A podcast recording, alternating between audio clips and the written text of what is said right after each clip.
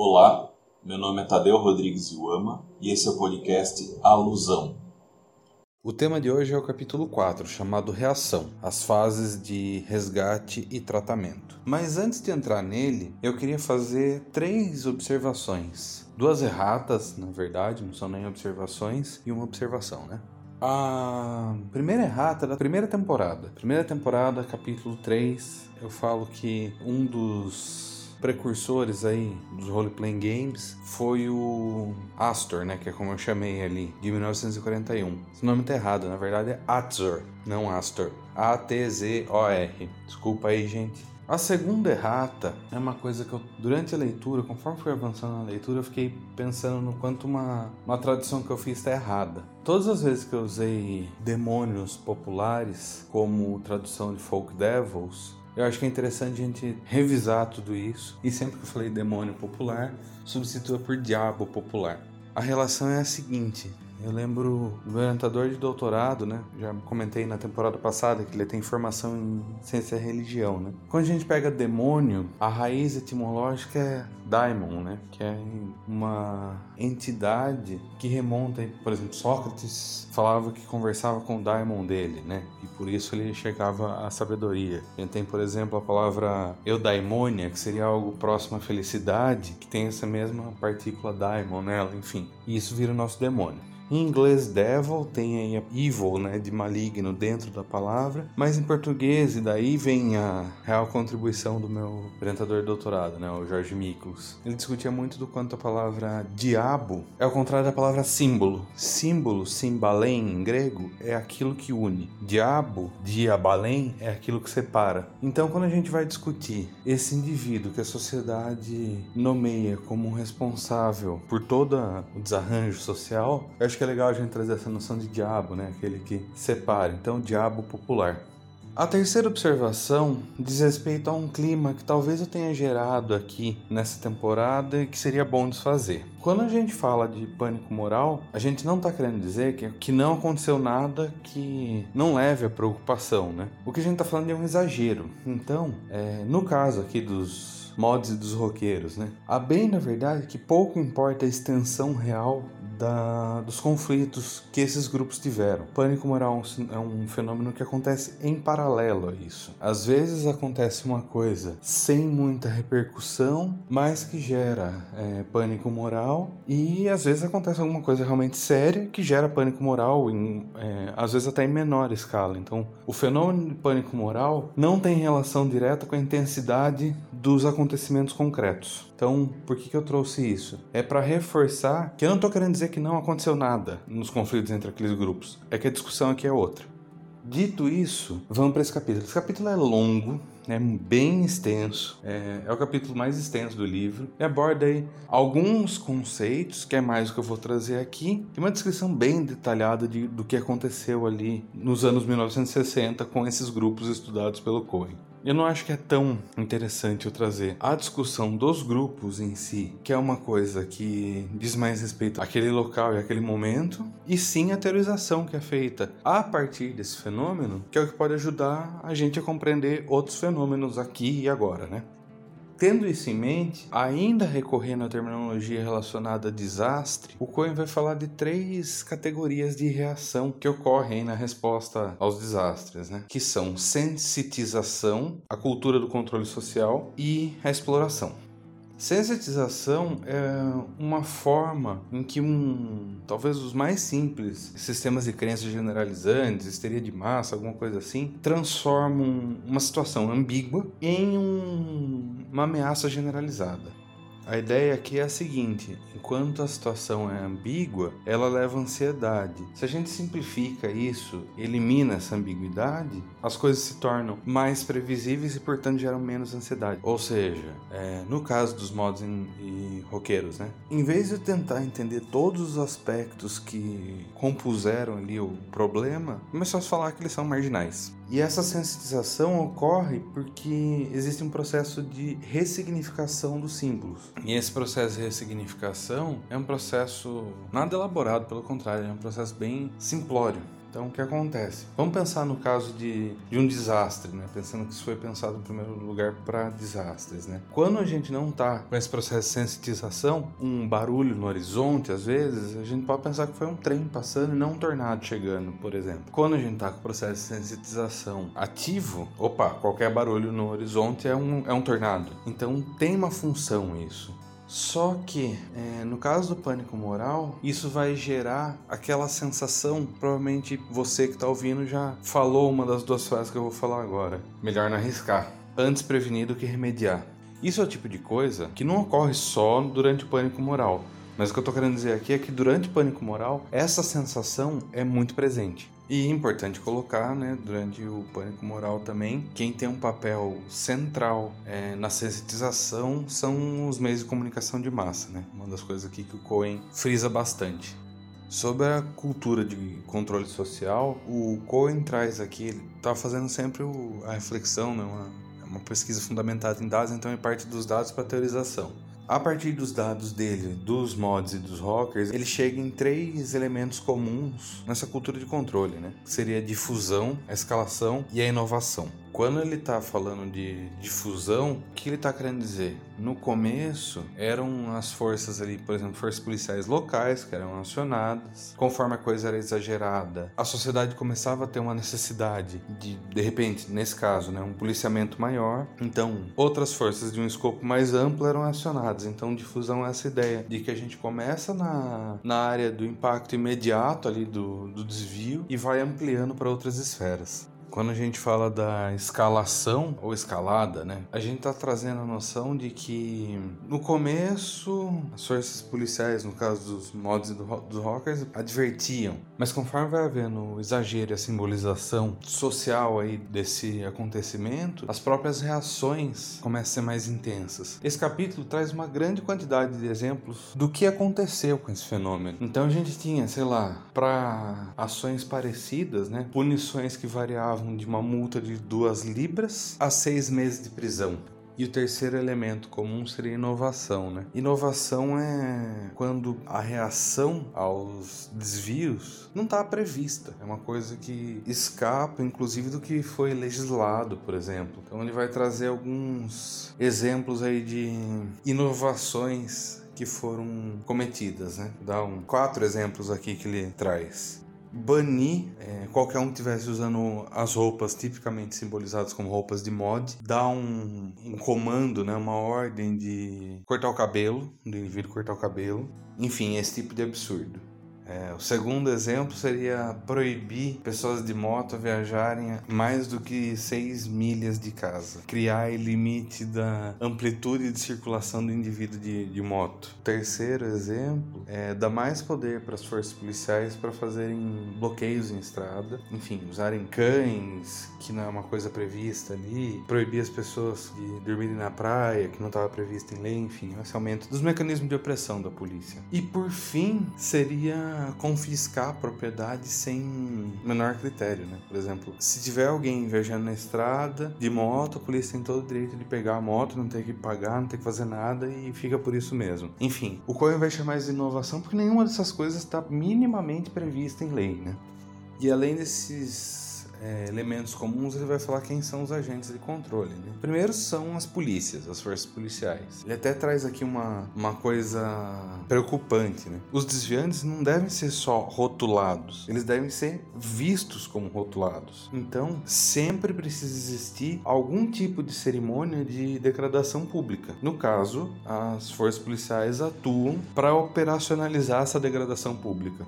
Além das forças policiais, também tem as cortes, né? As forças judiciais. E o Cohen, enfim, eu não vou ficar entrando nos detalhes, mas ele traz um rol de exemplos de atrocidades feitos nas, nos julgamentos desses indivíduos, né? Com magistrados que, enfim, completamente parciais e punitivos, assim. E por fim, são os agentes informais Nesses agentes informais, a gente pode até trazer a ideia de empreendedor moral, né? O que o Cohen traz aqui com uma, um processo de empreitada moral, né? Alguém toma iniciativa baseado no interesse e utiliza técnicas de publicidade para ganhar o suporte de organizações para esse fim. Finalmente, esse alguém ou precisa estar numa posição de poder ou precisa ter acesso a alguém em posição de poder e convencer instituições poderosas, como por exemplo as mídias de massa, os corpos científicos e legais e as autoridades policiais para fazer o que esse alguém entende que precisa ser feito. E o Cohen aqui toma como base um modelo de, de germinação de movimentos sociais que é desenvolvido por, um, por uma pessoa chamada Smelser. Para o Cohen, todos os estágios de Smelser estão presentes na formação desse, desses empreendedores morais, que seriam o desvio, a ansiedade, a identificação dos agentes responsáveis, uma crença generalizada de que o controle atual é inadequado, uma crença de que o problema pode ser tratado reorganizando a própria estrutura normativa e finalmente a formação de propostas específicas para punir, controlar ou destruir esses agentes responsáveis. No caso do fenômeno dos mods e dos rockers, o Cohen traz um, um exemplo aqui de, um, de uma pessoa chamada Geoffrey Blake. O Blake era proprietário de um dos resorts que reclamavam ali do acontecido, que estava atrapalhando os negócios, né? Então ele traz o Blake porque o Blake é representativo dos elementos aí que construíam um sistema de crença sobre os mods rockers. Então, Blake era um homem na faixa dos 40 anos, né? Traz aí algumas informações pessoais dele. Teve um histórico militar, acabou se envolvendo no mundo dos negócios, no mundo das artes, enfim, e acabou se tornando responsável por esse resort, né? Segundo aspecto que o Cohen traz é a percepção do problema de acordo com o Blake. Para o Blake, o problema era de ordem financeira, ele percebia de, dessa maneira. Ele fala muito dos prejuízos que ele tinha, que ele teve e que ele teria. Não só os danos aí, né? Como estimativas de quanto ele estaria perdendo com um cliente que estaria assustado e não estaria vindo para o resort dele, enfim. Então, é uma discussão puramente financeira. A coisa começa a ficar tensa no próximo tópico, né? Que tipo de solução você acha que existe para esses problemas?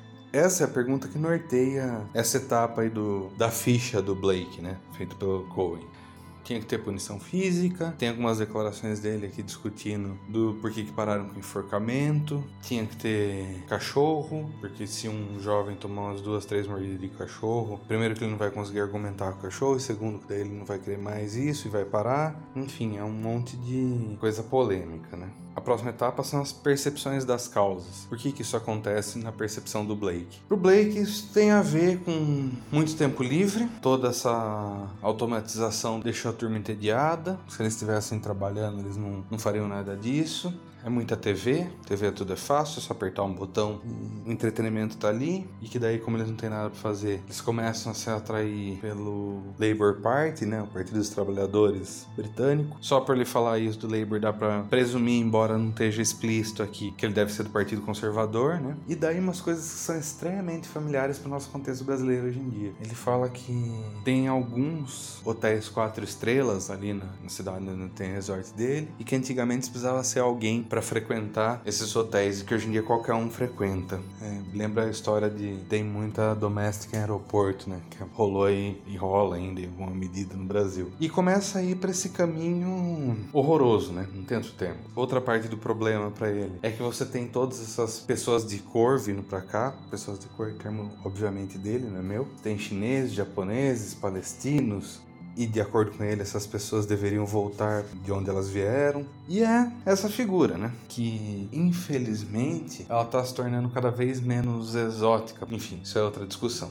E aqui eu queria trazer uma frase do Cohen, né, para encerrar essa descrição do, do Blake. Cito Cohen. Eu não estou sugerindo que essa constelação de atitudes tipifica o pânico moral em geral, ou que será sempre encontrada na cultura de controle que lida com diabos populares tais como os mods rockers. O papel central desempenhado por indivíduos como Blake em casos de empreitadas morais precisa ser estudado. Isso implica em olhar o tipo de sociedade nas quais essas atitudes se originam e que, portanto, também alocam os indivíduos que incorporam essas atitudes como parte-chave de uma cerimônia de controle social. Então, em resumo aqui, né? O que, que o Cohen está querendo dizer? olhar para o Blake tem que deixar a gente muito atento a tentar entender que sociedade é essa que permite que pessoas parecidas com o Blake andem por aqui e por ali e tenham uma representatividade social. E daí ele traz também as consequências legais né, de, dessa forçada de barra dos empreendedores morais. Na sequência desses eventos, teve uma série de reuniões do Congresso Britânico que discutiram isso e passou uma lei antidroga que não tinha nada a ver legalmente, essa lei já estava sendo discutida antes do fenômeno, mas que quando essa lei passa, toda a cobertura midiática aproveita as imagens dos mods e dos rockers para atrelar uma coisa a outra. É uma coisa que me chama bastante atenção e mostra uma diferença, né? do pânico moral aí experimentado pelo Cohen e do pânico moral que a gente vive hoje em dia. Cito Cohen. Em tempos de pânico moral, os políticos em cargos, mesmo naqueles que você espera que na sua base estejam completamente indignados, frequentemente agem para esfriar as coisas e minimizar os problemas. Ele traz isso como acontecido na época e minha percepção de que hoje talvez seja o contrário. Os políticos atuantes aproveitam do pânico moral para exagerar mais ainda o problema, mas enfim, isso é uma outra discussão, mas me chama atenção o quanto, ao menos eu não vejo, é, não tem nenhum exemplo claro que vem à minha mente de políticos brasileiros atuais minimizando esses efeitos para tentar acalmar as coisas. E outra coisa legal que ele traz aqui é do porquê que o vandalismo foi tão evidenciado no caso dos mods e dos rockers. Né? Vandalismo é a manifestação mais visível do fenômeno. As coisas que esses indivíduos quebraram são muito mais perceptíveis do que qualquer outra coisa que porventura eles tenham feito. E isso tem um valor muito pertinente para evocar uma reação social. Né? O que leva à terceira questão, que é a exploração. Cohen começa se baseando em, em Lemert, que vai falar da exploração do desvio. Exploração do desvio seria o seguinte: você parte de indivíduos fisicamente deformados, velhos, velhos, viúvos e viúvas, pessoas com questões mentais, membros de grupos minoritários, ex condenados e preda eles com organizações e indivíduos fraudulentos oferecendo remédio, cura da fé, é, restauradores da juventude, enfim, algum tipo de tratamento de serviço. Então você explora o desvio. Essa é o raciocínio, né? O que leva a uma simbiose socioeconômica entre os grupos criminosos e não criminosos. Os grupos não criminosos lucram com o crime. Então o Cohen pega essa noção de Lemert e chama isso de exploração comercial. Mas também tem outro padrão de exploração, através do qual, quando a gente usa é, o desviante numa comunicação, geralmente uma comunicação pública, para defender ou anunciar uma ideologia, por exemplo, religiosa ou política. Então a gente tem um tipo de exploração também que é ideológica. E daí o Cohen vai descrevendo como, como isso aconteceu ali no, no fenômeno que ele estudou. Né? Queria trazer só uma coisa que também me soa estranhamente familiar. Cito Cohen. Algumas das lojas que protestaram a respeito da, da perda de negócios causada por, por esses distúrbios passou a vender os óculos de sol mod da moda. Então começaram a lucrar em cima desse fenômeno que elas estavam ajudando a tornar presente aí no, nas imagens sociais. Eu achei muito sóbrio do Cohen, tem uma nota de rodapé aqui, que existe toda uma discussão de que às vezes os próprios cientistas sociais estão fazendo uma exploração comercial, ideológica, ele entra nesse, nessa discussão. Mas a partir do momento que, sei lá, um, um criminólogo tem tanto interesse nos criminosos que ele acaba explorando às vezes eles. E por fim, o Cohen entrega aqui o ouro do processo. Né? Cito Cohen. O que eu sugeri nesse capítulo é que, em adição à sequência de amplificação ordinária do desvio, que seria o desvio inicial, a reação da sociedade, o aumento no desvio, o aumento na reação e assim por diante, um processo similar está em operação com a própria reação. Ele é indicado, durante o pânico moral, pela presença dentro da cultura do controle de características como, tais como a sensitização, a difusão, a escalação, a dramatização e a exploração. Por isso, ele vai chegar no, na conclusão de que existe um, um fluxo aí, um caminho, que seria algo como um, um desvio inicial leva a 2 ao inventário e 3 a sensitização, que retroalimenta com cada um dos outros aspectos para produzir 4 uma superestimativa no desvio que leva para 5. Uma escalação na cultura de controle. O podcast Alusão é uma produção técnica com intuito de divulgação científica. A trilha sonora dos episódios é a música intro do álbum Solitude da banda Primordial Idol, da qual faço parte. As imagens do podcast foram criadas pelo artista visual Luiz Falcão, a quem agradeço. Para entrar em contato, enviar e-mail para tadeu.rodrigues.iuama.gmail.com